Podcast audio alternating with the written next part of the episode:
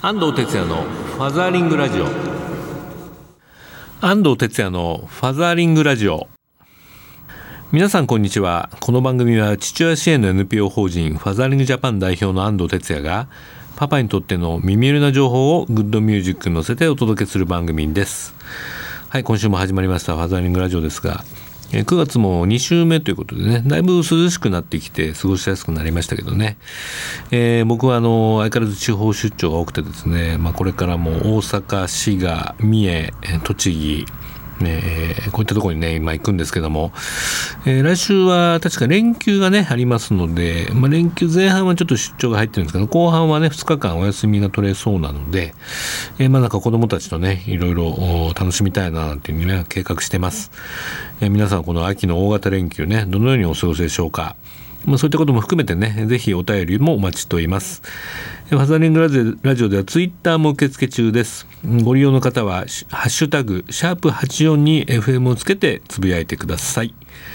それではファザーリングラジオ、今週も30分間、 stay tune でよろしくお願いします。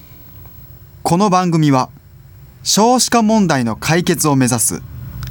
一般財団法人、ワンモアベイビー応援団の提供でお送りいたします。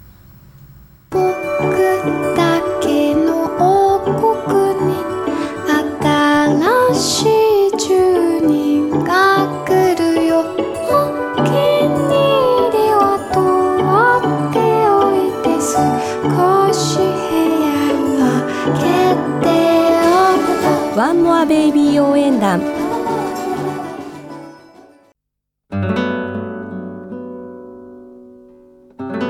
ァザリングラジオ FM 西東京からお届けしています。ここからはトピックスのコーナーです、えー、気になる子育てのニュースなどで、ね、お伝えしたいと思っています。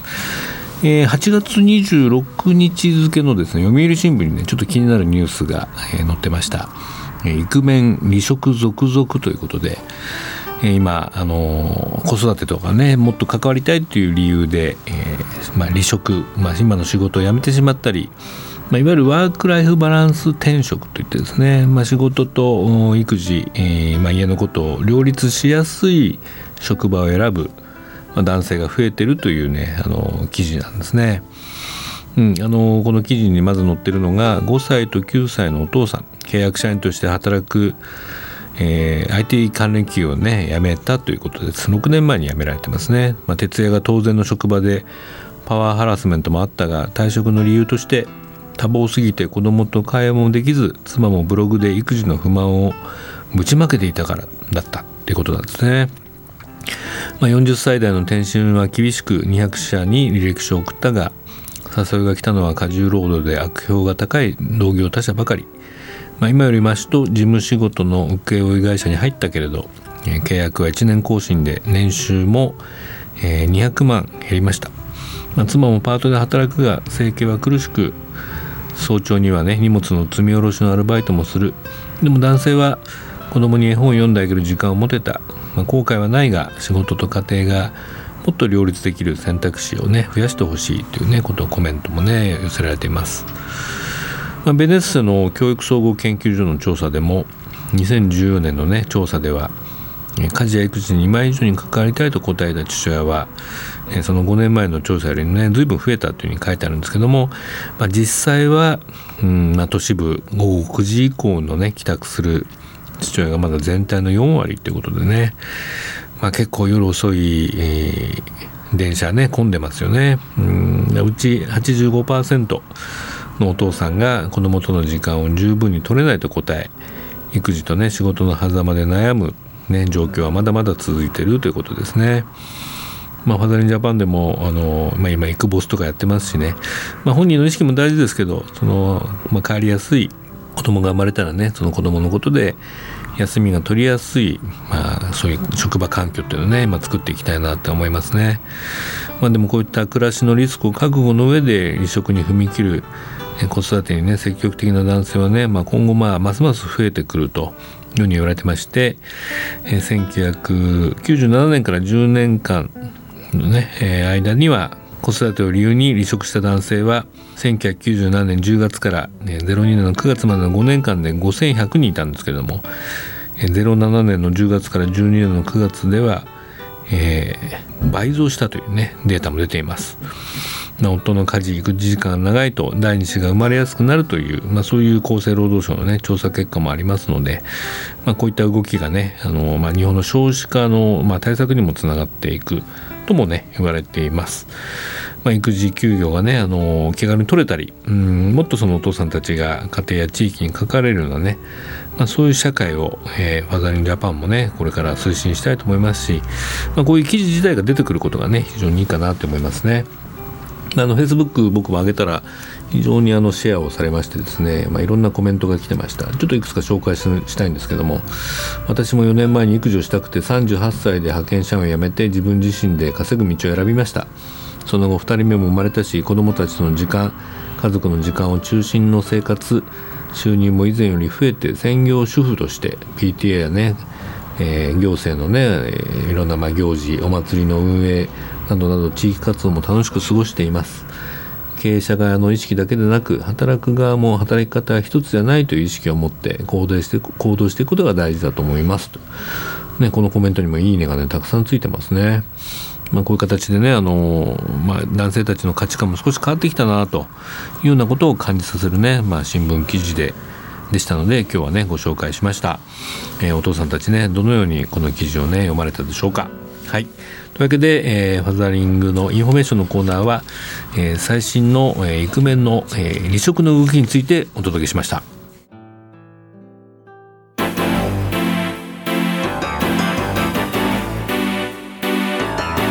ファザーリングラジオ FM 西東京からお届けしています。ここからはソーシャルカフェのコーナー。日本には社会的な課題がいろいろありますがそれを何とかしたい社会を変えたいという思いを持ってソーシャルな活動を実践する方をゲストにお呼びするコーナーです。えー、今日のゲストは NPO 法人マドレボニータ事務局次長のえー、太田智子さんです。太田さんこんにちは。こんにちは、はい、よろしくお願いします。以前あのマドレの代表の吉岡さんにもね、はい、おいでいただいたんですけれども、はい、えー、なんかマドレボニータで今これからあの、はい、新しい事業が始まるということで、そうなんです。はい、今日はそのインフォメーションにね太田さん来ていただきましたが、はい、まあ太田さんあの知る人ぞ知るあの、えー、 FM 西東京のレギュラー DJ ということで、はい、月一回。月一回、はい、第三水曜日第三水曜日、ね、番組をお持ちですけども、はい、地元なんですか？あそうです。西東京に住んでます、じゃあね、はい、えー、時々気晴らしに喋るとラジオで感じですか？ねでもラジオ楽しいですよね。ね本当ね。はい今日はありがとうございます。よろしくお願いします。太田さんは今5歳と1歳のおママはい。ってことですね、はい、かつてはなんか大企業で働いてたっていうそうですね、はい、印刷会社と転職支援の会社にした経験あります、えー、そうですか。ね、はい、お子さんをじゃあ生まれんでからえー、仕事も変わってと。そうですね。一、うん、人目の時にね、うん、あの産休育休取れなかったんですね、えー、まあ多分今で言うとまた原っていう言葉が、ね、当時なかったですけど。で一度専業主婦になって、うん、で自分のその産後にこのマドリボニータの教室で一参加者としてリハビリをして、であのもうあの応援してるうちに働かないっていうふうに、巻き込まれちゃったんですね、はい、で今回はちゃんと産育休が取れたということですね。まあ、2人目の復帰からねこのお仕事ということですけども、はい、はい、えー、こちらの新しい授業ちょっとご紹介いただけますか？はい。はい、えっ、ー、と企業さんに向けて、うん、そのマドレボインターの産後のケアプログラムを、うん、あの育休中の社員さんの復職支援に使っていただきたいという、はいうん、そういうプログラムをあの、はい、作って、はい、あのリリースしました。はい、はい、あのまあ一言で言うと、うん、まあ産後ケアをしながら、うん、職場復帰に向けた土台作り、体と心の土台作りができてしまうというふうなプログラムになっています。はい。はいまあ、そうですよね。あの今女性活躍推進なんかね法律もできますけども、はいえー、やはり産後復帰してなかなかこうキャリアアップができなかったり、はい、あるいはその、まあ、やっぱり仕事と両立が難しくてということでね、えー、あのまた離職された方も多かったんですけれども、はい、えー、女性社員の離職率を下げたいとか、えー、産育休中の社員のサポートをなんか支援したいという企業さんにとっては、はいえー、待ちに待ったプログラムですね。はい、今やっぱり産後ケアって一番その産休の中でもまあ真ん中に位置していて、はい、一番企業がタッチできない時期だと思うんですね。まあ良かれと思ってこう見守るというか、まあ連絡が来たら対応するかもしれないんですけども、うん、でもそこが実は社会復帰への第一歩で、うん、そこが今は本人任せになっちゃってるんですけれども、うん、やっぱりまだまだ産後ケアが必要っていうことも知らない人いっぱいいるので、そこでこじらせてしまうとその産後うつとか、乳児虐待とか、産後をきっかけにこう夫婦のパートナーシップが崩れてしまうとか、いろんな危険をはらんでると思うんですね。なのでそこは企業が積極的に産後ケアっていうのをした方がいいよっていうふうに教えてあげればその最悪の事態はもちろん免れるし、さらにこうもしかしたら産休に入る前よりも心も体も元気になって仕事に取り組みたいっていう形でこう準備万端っていう感じでね、復帰してもらえるはずなんですよね。あのまあ、女性っていうのはこうお子さん産んでこうどれぐらいでもう一回社会に戻りたいとかってあるんですか？もうねそれは多分すごく個人差があって、うん、もう本当にその考えるきっかけがないと、うん、もう24時間このもうあのどう扱っていいかわからない赤ちゃんとね1対1のままじゃないですか。うんなんですけれども、まあ、このプログラムでは、この全国50か所で展開しているあの産後のボディケアフィットネス教室というね、バランスボールを使ってエクササイズやコミュニケーションワークをする教室に、あのいらしていただくんですけれども、そこではねあの運動するだけじゃなくて、話すんですね、うん、あのその一緒にいらしている産後の女性たちと。はい、で話すテーマが赤ちゃんの話じゃなくて自分の話、うん、でそれも人生とか仕事とか、はい、パートナーシップとか、うん、なかなかこう日常的にもう自分の頭の中からも抜けちゃってるような話をするんですよね。ねだからこの教室に来ると産後2か月から6か月ぐらいの間にそういうことを考えるきっかけがまず生まれるんですよね。パパが帰ってこないと、ね、赤ちゃんも話できないしそうですよ、ね、誰と話してるんだろうっていう状態、ね、赤ちゃんに人生語れないですからね、ね、まあ、そういう地元でねママ友と出会って、はい、お互いその、えー、支え合ったりなんか意識を高め合うっていうことは、はい、そう重要ですよね、この、ね、そうですね。うん、ね今こう教室にいらしてる方は、うん、あのまあ場所にもよるんですけれども、あのワーキングマザーの方もすごく多くて、うん、これ会社でねあのこういうのあるよと教えてくれて、はい、しかもまあ今受講料はご自身が負担されてるんですけど、うん、福利厚生とかね、その女性活躍推進とかの、はいはい、そこ会社で持ってもらえ、はい、で持ってもらえたら、もっとみんな来ると思うみたいなふうにはね言われてたんですよね、前から。この教室のアンケート見てもね、はい、仕事やへの復帰の意欲が高高まりましたかっていうのがもう59%がすごく高まった。そうですね。答えてますから、はい、これ企業にとっても人材がねこう帰ってくるっていう、えー、早く、まあ、早くとかねその復帰後もモチベーションを持って働いてもらった方が、はい、企業にとってもメリットですからね。そうですね、うん、まあ、補活であったりとか、うん、復帰に向けての準備も、はい、やっぱりどうしても女性が抱えがちですけれども、うん、本当は2人でやっていくことなのでそういうこともやっていこうよっていうふうに、夫にこう話しかけられる、うん、それもまずは実は体力だったりもしますのでね。そこに行くまでのね体力がね、はい、まずはこう話すっていう、はいはいはい。はい、そこも含めてリハビリですね。うん。まあ、ハザリンジャパンのね会員たちには必ずそこはえー、ママと一緒にねやっていくようにって言ってるんですけどね、えーはい、まあ、そうは言ってもやっぱ企業社会っていうのはこうお前も父親になったんだからもっと仕事しろみたいなボーンとか仕事積まれたりするケースも多いので、えー、ママさんジャパンでも今夫婦同伴セミナーっていうのね、はい、いろんな企業さんと今やってていいですよね、うん、そのまあ、優秀なねこうママが復帰するときにパパが保育園の送り迎えやるとかね、はい、もうその場で宣言させたりするんですよ。あやっぱり言葉にするってすごく大事ですよね。あと一日のあのスケジュール表もね、はい、その場で書いてもらって。まあいろいろ調整は必要なんだけども、はい、なんかそういう2人で共通のプランっていうのをね立てるっていうことが大事かなと思いますしね。はいまあ、その辺はあの FJ とマドレはね今後も連携していきたいなと、ね、思いますね。はい、これでもあの企業の皆さんが、はい、いくらぐらいでできるのっていう感じがあると思うんですけども。あ、えー、そうですね。うん、あのー、えっとまあ固定費という形でこう年間このサービスを、うん、あのご提供するのに、今ちょっとキャンペーン中ということでですね、はい、年間あのー、15万税抜き15万という形で固定費でここにあの、口座1回分含んでいます。私たちもカップル口座などね。うん。あのバランスボールを使ったり使わなかったり、あのそちらが1回分ついています、はい。そしてあの社員さんがお一人、まあ、あの産後の教室受講されるのには、この部分をね企業さんが負担するっていうプランなんですけれども、えー1万円から2万円、教室によってちょっと価格が違うので、うん。その額をあの負担していただくという感じですね。うん。最初の初期コスト固定費は15万円、はい、であとは変動費で、えーその教室の部分がかかはい、ってくる、かかってくるという形ですですよねね。はい。まあでも僕が会社の社長だったらこれ安いもんだなと思いますよ。そねこれで戻ってきてくれて活躍してね、売り上げ上げてくれるそうですよね。やっぱり安いですよこれおお一人もしねやんあのそうやめたらまったら採用するんでもこれぐらいお金かかっちゃったりする時代ですからそうですよね。私もあの転職支援の会社にいたのでそこら辺すごくよくわかりますけれども。まあ、この人材難の時代にね、せっかく採用して育てた社員が戻ってくるということがね、はい。重要なことですし、まあ、その見逃しがちなその産後ケアっていうのをね、はい、うんもう一回しっかりこうやっていこうと。そうですいね。う企画ですよね。はい。こちらはもうあの、えー事業リリースはされてるんですよあね。はい、もうホームページにもアップしております。そうですか、はい。マドレボニータのホームページに、はい、えー内容がね載ってますので、はい。えー法人プランっていうタグがありますからね、はい。そこから入っていただくと、えー講座のな内容とかも詳しくね、載ってますね。はい、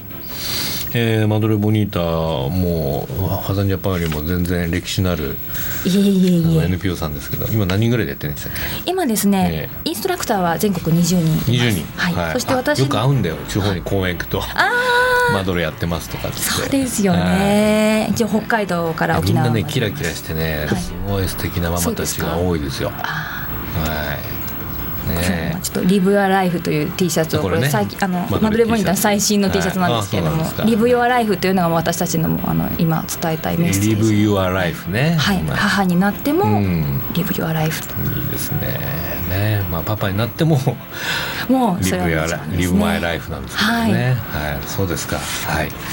まああの今後も多分ファザリンジャパンといろいろね、はい。連携もあると思いますので。ぜひぜひお願いします。あの三三三五プロジェクトの方にもね、マドレさんからも。はいサポーターとしてはい。入らせていただくことになりましたので。はい、一緒にね。やっていきたいと思います、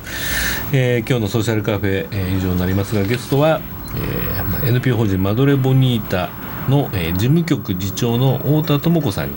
えーお話を伺いました。太田さんどうもありがとうございました。ありがとうございました。またよろしくお願いします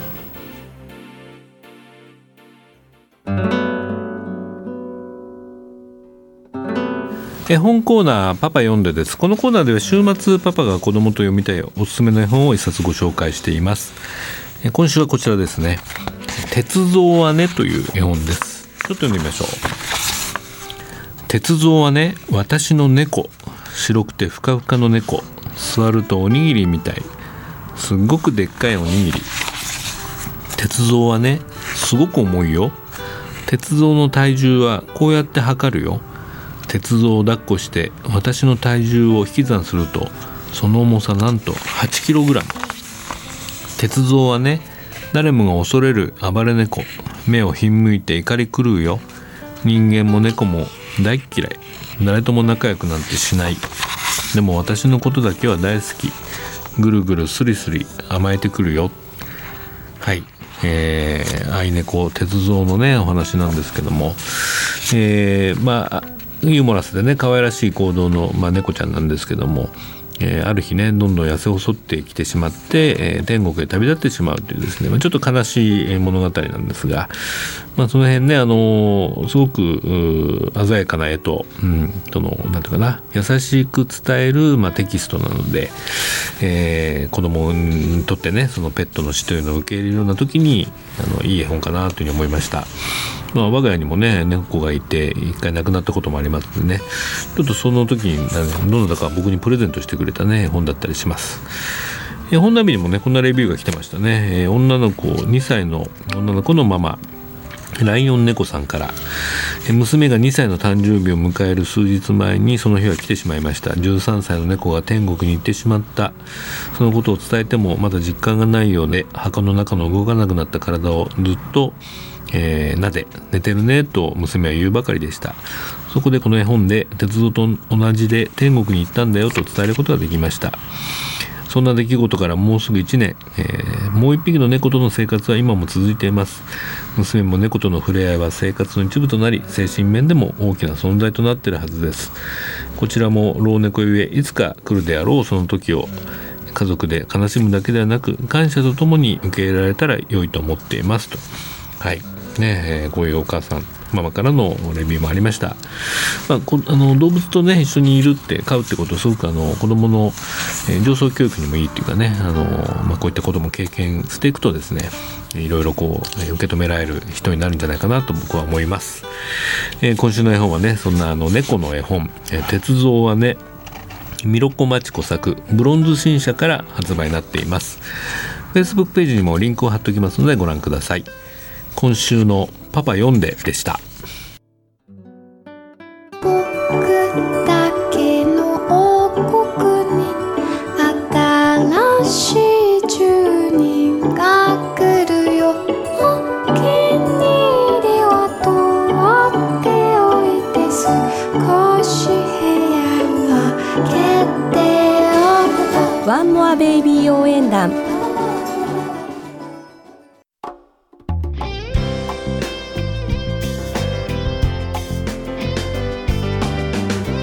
ザーリングラジオそろそろお別れの時間になりました。イベント情報です。9月19日土曜日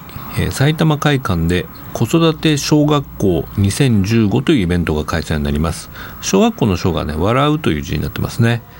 学校では学べない子育てファミリーを幸せにする授業ということで3人の講師がねいろんなテーマで、え、講演をします、まあ、僕はあのワークライフバランスとかねイクボスについてねお話をしますが、えー、中村文明さん「でっかい子育て」というテーマ。あるいは太田利正さんが夫婦のパートナーシップについてね、まあ、いろんな悩みを解決に導くヒントを教えてくれそうです、えー、9月19日の土曜日埼玉会館大ホールで、えー、開演が10時半からなっています。チケットの方が今発売中で、えー、前より3000円当日が4000円になりますが、えー、チケットの取り扱いは E プラスで、えー、小学校笑う学校で検索して、えー、ご購入ください、えー、こちらねぜひ埼玉久しぶりの僕埼玉公演ですけどもね。で、いろんなねお父さんにお会いしたいというふうに思っています。ファザーリングラジオではリスナーの皆さんからのメッセージもお待ちしてます。FM 西東京のホームページからリクエストメッセージのバナーをクリックして必要事項を入力して送信ください。E メールをご利用の方はメールアドレス egao 笑顔数字で842アットマークベストハイフン東京 .co.jp です。番組の Facebook ページもありますのでぜひご覧ください。ファザーリングラジオ今週は以上です。お相手は安藤哲也でした。パパの皆さんまた来週まで keep on fathering。バイバイ。この番組は少子化問題の解決を目指す一般財団法人ワンモアベイビー応援団の提供でお送りいたしました。